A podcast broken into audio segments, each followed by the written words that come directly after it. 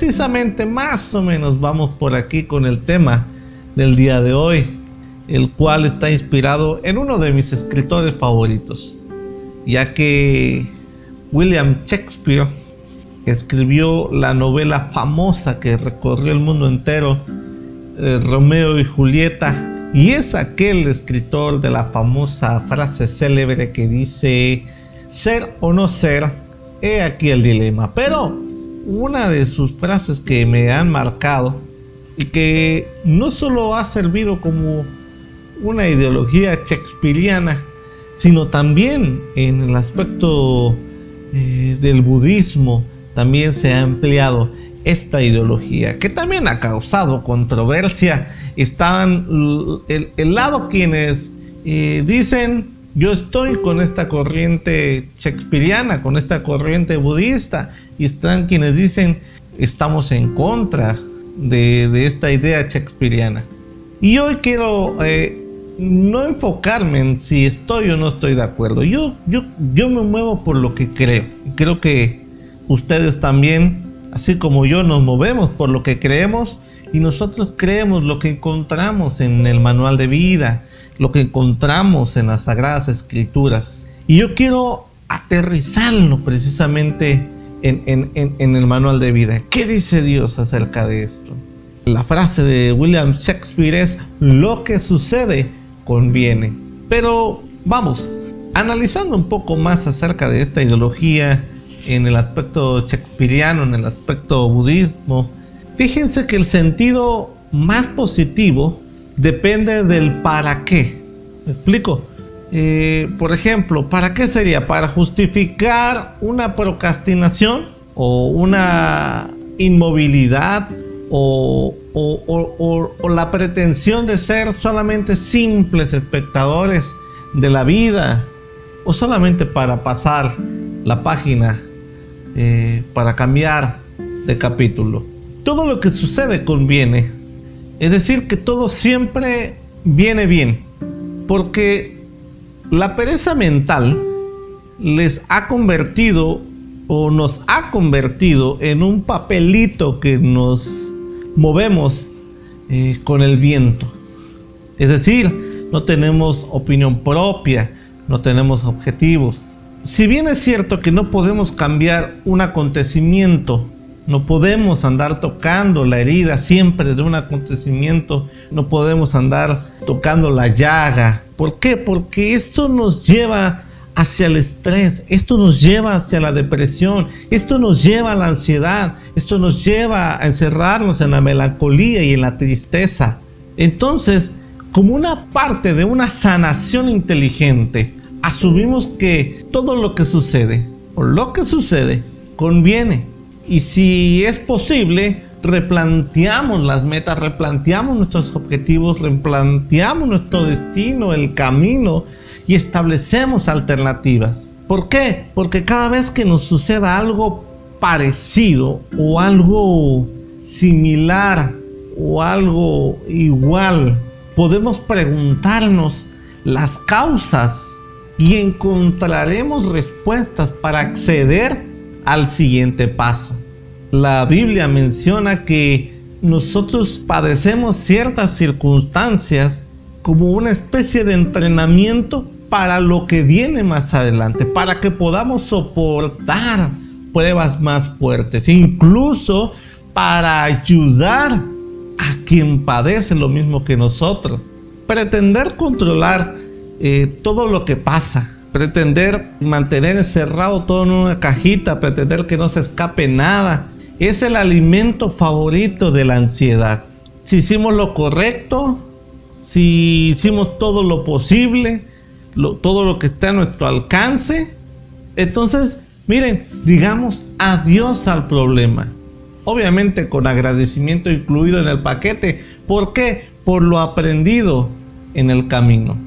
Todo lo que sucede conviene es una reflexión que cura y nos prepara para el siguiente reto. Pero también hay que aprender a no aferrarnos a ello.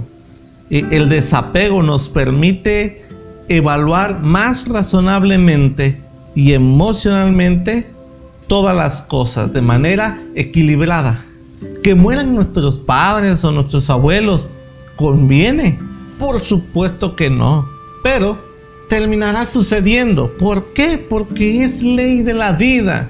Entonces, habrá que transitar las etapas del duelo y aceptarlo. Es decir, en resumen, tenemos que aprender a abrazar el cambio.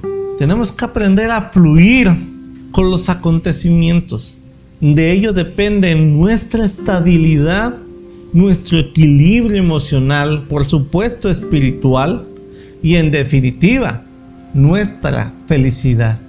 Lo que quiero hablarles el día de hoy es acerca de confiar en la planeación oportuna de Dios.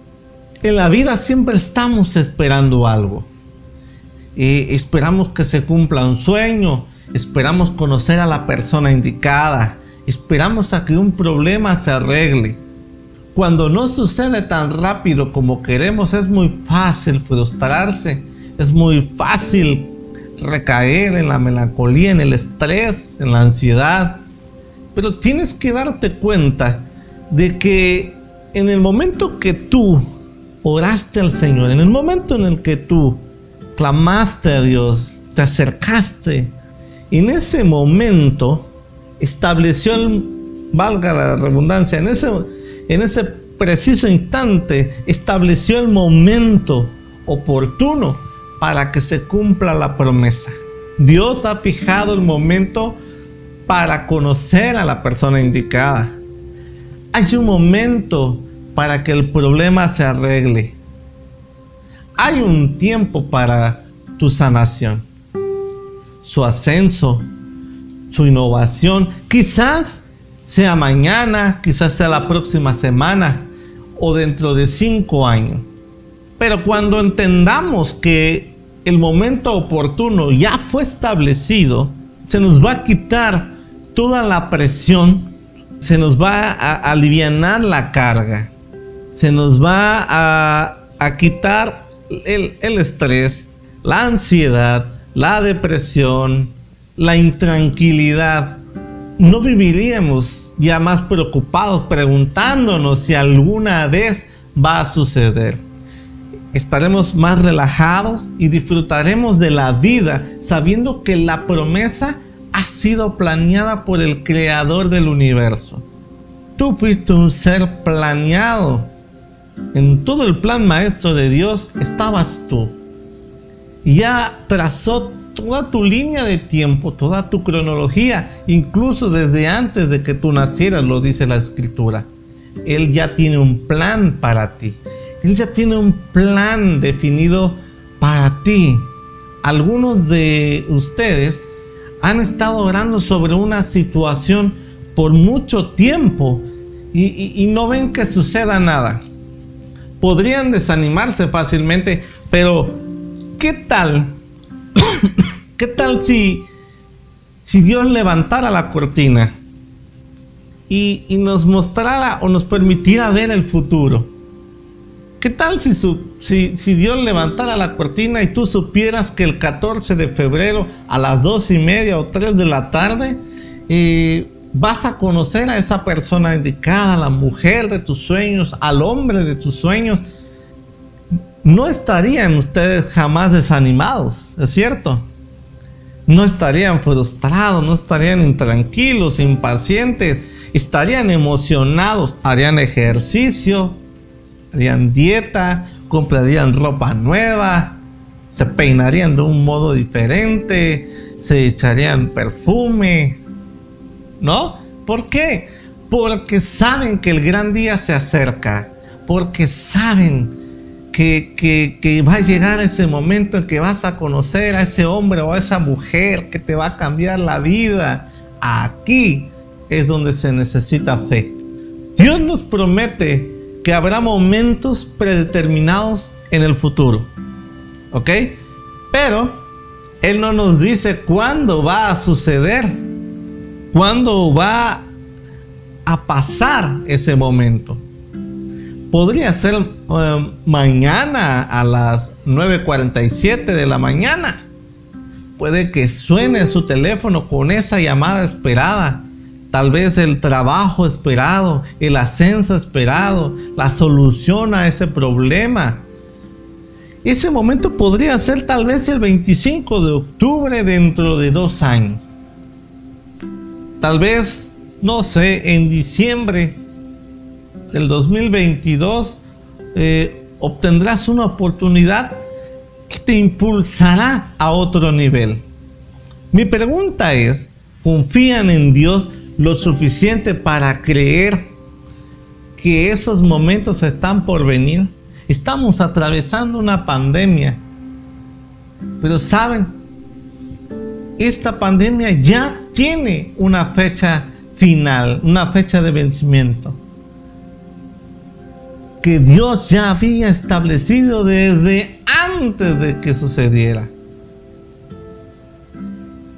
No tendríamos que descansar nuestra confianza en esa promesa de que esta pandemia en cualquier momento va a terminar y mejor aún que tú y tu familia estarán guardados y protegidos bajo las alas protectoras de Dios con esa promesa que en el manual de vida hay que dice que en sus manos tú estarás seguro, tú estarás segura, que nada podrá arrebatarte de, su mano poderosa, de su, de, su, de su protección, de la fortaleza. Confían plenamente en Dios lo suficiente para creer que esos momentos están por venir, esa empresa, ese repunte del eh, financiero, esa estabilidad emocional, esa persona indicada, la solución a ese problema. El fin de los días eh, de llorar, de sentirse solo, de sentirse sola. Están dispuestos a esperar con una buena actitud, sabiendo que está en camino, o se, o se desanimarán y pensarán, no lo sé, Iván, ¿sabes qué? Yo he intentado eliminar esta adicción desde la secundaria. No necesitas una nueva perspectiva. Dios ya ha programado el momento en que eliminarán esa adicción. Tú y Él. Porque no solamente, escuchen, no solamente es creer y ahí quedó todo. Dice la Biblia que la fe sin obras es muerta, no es nada, no funciona. Las dos tienen que coexistir para que pueda hacerse realidad. Ya está en su futuro. No dejen que los pensamientos negativos los desanimen. Suelta todo lo negativo, decíamos el mes pasado. Hay un momento programado para estar completamente sanos. Hay un momento programado para que podamos revertir esa situación legal. Ahora, lo que nos toca hacer es dejarnos de preocupar, dejar de vivir estresado. La Biblia lo declara, quédense quietos y vean quién soy yo, quién es Dios. ¿Qué tal si no conozco la persona indicada? ¿Qué tal si nunca me va a ir mejor? Bueno, dice en Hebreos, eh, pero entramos en el reposo, lo que hemos creído en Dios. Los que hemos creído en Dios, entramos en un reposo porque descansamos en la confianza plena de que Dios va a hacer lo que prometió que iba a hacer, que nos va a llevar a esa tierra prometida, al destino donde Él planeó para nosotros desde antes que nacieran. La manera de saber si realmente creemos en Dios es cuando estemos en paz, cuando vivimos una vida en paz, en tranquilidad, no en, no en la desidia, no en el conformismo, hablo de estar tranquilos, aunque la tormenta esté rugiendo fuerte, aunque eh, las olas amenacen con hundir tu barca, aunque, aunque los vientos amenacen con derribarte, tú vas a estar en completa paz porque nuestro pensamiento descansa y persevera en las promesas que Él tiene para nosotros en saber quién es Dios para nosotros. La manera de saber que si realmente creemos en Dios es un sentimiento de saber lo que ya va a suceder, aunque no lo hayamos visto, aunque no haya sucedido. Es creer ingenuamente, creer ciegamente en que Dios, sus pensamientos son más altos que los de nosotros. Y descansamos en ello porque dice la Biblia que sus pensamientos no son nuestros pensamientos. Sus pensamientos son pensamientos de bien y no de mal, de salud y no de enfermedad, de riqueza y no de pobreza. Descansamos en sus promesas, dice David decía, Jehová es mi pastor y nada me faltará. Y las grandes oportunidades de tu vida ya han sido puestas en tu futuro. Lo voy a volver a repetir. Las grandes oportunidades de tu vida ya han sido puestas en tu futuro. Tal vez pueden ser el 25 de enero del 2021 a las 4 de la tarde. Mis queridos, hay momentos planeados en su futuro. Han orado, han creído, se han mantenido con fe. Yo les aseguro con todo mi corazón, pongo, les doy mi palabra de honor, que ustedes entrarán en momentos de favor, en, en momentos en el que un problema de pronto se arregla, en momentos en el que conocerán a la persona indicada, un momento en el que un buen cambio los impulsará por muchos años. Eso es lo que Dios le dijo a Habacuc. La visión es para un momento predeterminado. Aquí viene la otra ideología cuando dice que nosotros hemos nacido con un propósito para un momento. Lo que Dios le decía a Habacuc, la visión es para un momento predeterminado. Podrá parecer lento el camino a tu destino. Podrá parecer lento la llegada, pero espera con paciencia. Espera el momento. Sin duda, te doy mi palabra de honor que sin duda llegará. Tal vez te preguntes, Iván, llevo tantos meses esperando una respuesta de Dios a este problema. Iván, eh, mi negocio no veo que prospere, que no fructifique, quédate tranquilo. Algunos dirán es el peor consejo que puedes dar, pero se los dice de primera mano alguien que ha vivido la misericordia, la provisión, alguien que ya aprendió a vivir, como decía Pablo, no por vista, sino por fe. Quédate tranquilo, continúa trabajando tu negocio Continúa viviendo en paz. No te estreses, que no te gane la ansiedad, no te frustres, que no te llegue la impaciencia. Sigue haciendo las cosas con doble ánimo. Dios continúa trabajando en ti, preparándote para llegar a tu destino final. Tu bendición está a la vuelta de la esquina. Estás al borde de la bendición. Nunca tires la toalla. Sigue dando paso firme lento pero seguro.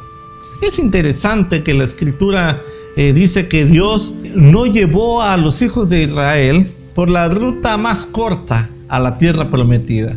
Recuérdense que cuando Moisés libera al pueblo de Israel de, la esclavitud egipcia, y cuando cruzaron el mar rojo que se abrió en dos, Dios no los guía hacia la ruta corta para llegar a la tierra prometida sino que los manda por la ruta larga, por la más extensa. Y, yo a veces pienso, ¿por qué Dios hizo semejante o, semejante plan con ellos? ¿Sabes qué es lo que pasa? Que en la tierra prometida les esperaban muchos retos, grandes retos, gigantes. Le triplicaban la altura de los israelitas. Pero ellos no estaban preparados para, para esos retos, no estaban preparados para una batalla, porque si los llevaba por la ruta corta, lo más probable es que Israel hubiera perdido la batalla. Israel no hubiera ganado, hubieran sido esclavos, hubieran salido de Guatemala para irse a meter a Guatepeor. Y los manda por la ruta más larga. Y eso me hace creer que es como la universidad, la preparación del carácter, la preparación de forjar un carácter en el pueblo de Israel, carácter valiente, carácter aguerrido, carácter que no teman, que siempre confían en Dios, que confíen en sus propias fuerzas, creer que Dios, con Dios son multitud. Y esa parte del desierto, la ruta más larga, fue el entrenamiento para lo que, para el reto que les iba a llegar, antes de poder tomar la tierra prometida que Dios les había preparado. Y a veces pasa con nosotros en nuestra vida. A veces sentimos que la llegada a la bendición, ya pasaron años y nos desesperamos a veces. Pero no, no entendemos que todo eso que está sucediendo, el proceso, la prueba, es algo que conviene para nosotros. Lo que sucede conviene. Porque nos está preparando para lo que nos espera antes de poder tomar lo que Dios preparó para nosotros, lo que Dios prometió que nos iba a dar. Es como cuando empiezas en una empresa, empiezas desde abajo y empiezas a esforzarte. ¿Para qué? Para que valores lo que tienes. En lo poco tú fuiste fiel, sobre mucho te pondré. Hay una preparación antes. Dios no bendice, sino te prepara antes para recibir esa bendición. Dios te va a dar lo que te prometió que te va a dar, te va a resolver lo que te prometió que te va a resolver, pero antes vas a pasar por la ruta indirecta, por la ruta larga, el proceso de la prueba, de forjar el carácter en ti. David, el salmista David decía, eh, Dios, mis tiempos están en tus manos, no me preocuparé por lo que aún no ha sucedido ni me preocuparé de por qué está tardando tanto. Dios, confío en ti. Sé que llegará el momento en que todo lo que me has prometido va a pasar. A veces, cuando tenemos prisa, cometemos el error de tomar los asuntos en nuestras manos. Es la parte cuando nos llega la desesperación, la intranquilidad. Queremos tomar el asunto en nuestras manos y forzar a que suceda. Y así nos perdemos lo mejor de Dios. Y fíjense que esto es lo que le sucedió a Abraham y Sara. Yo les conté acerca de ello eh, hace precisamente un mes y medio. Dios les había prometido un hijo a, a, dos viejitos que ya no podían dar hijos. Ya se había ido el tren, ya se había ido el avión ya se habían pasado los años y no estaban ni físicamente preparados para tener hijos. Ya no tenían manera de poder tener hijos. Pero Dios les prometió un hijo. Y ellos se aferraron a, a, esa bendición, se aferraron a esa promesa. Pero como vio que pasaron años, años y años, ¿qué pasa? Se desesperaron. Sara se desesperó y quiso tomar el asunto en sus manos quiso tomar, darle una ayudadita a Dios. Y le dice a Abraham, ¿sabes qué? Tengo a mi sierva, llégate a ella y ten un hijo. Y les llamaron Ismael. Y todo el resto de la historia se acordarán. La criada empezó a ver mm, de manera altanera, déspota a Sara, porque ella ya se sentía la mujer de la casa tanto es este su enojo de Sara que el, Abraham le dice, pues es tu criada, haz lo que quieras con ella. y Sara la manda al desierto con todo y el hijo. Pero Abraham no, nunca dijo nada. Después, años más tarde, vino la bendición de Dios, se cumplió la promesa que Dios les había dado a Abraham y Sara y nació Isaac. No te desesperes. Habrá ocasiones en tu vida en que las cosas no se dan tan rápido como tú quisieras, no se dan de la manera que tú quisieras. Estaremos tal vez tentados a forzar a que las cosas sucedan como queremos que sucedan en el momento que suceda. Y esto nos va a llevar a tener a Ismaeles en nuestra vida. Llegará, Isaac llegará, la promesa llegará. No te puedo decir cuándo, cómo, dónde, pero te aseguro que llegará. Lo que Dios les prometió, lo que Dios te prometió, está en tu futuro. No te desesperes. No corras. Vive en paz. Vive sin ansiedad. Confía en Dios. Entrega tu tiempo a Dios. Dile, Señor, yo no me voy a preocupar por lo que aún no ha sucedido. No me voy a preocupar por, por, por, por, qué esté tardando. Yo confío en ti y yo sé que lo que tú me prometiste me lo vas a dar. El momento ya ha sido marcado en la agenda de tu vida, ya está marcado. Ahora seamos pacientes y confiemos, confiemos en el método de Dios. Confiemos en que aunque pasen días, aunque pasen semanas, aunque pasen los meses, aunque pasen los años, ¿Saben? Dios tiene el control. Dios sabe lo que hace. Y si Dios tiene el control de todo y sabe lo que hace, lo que sucede conviene.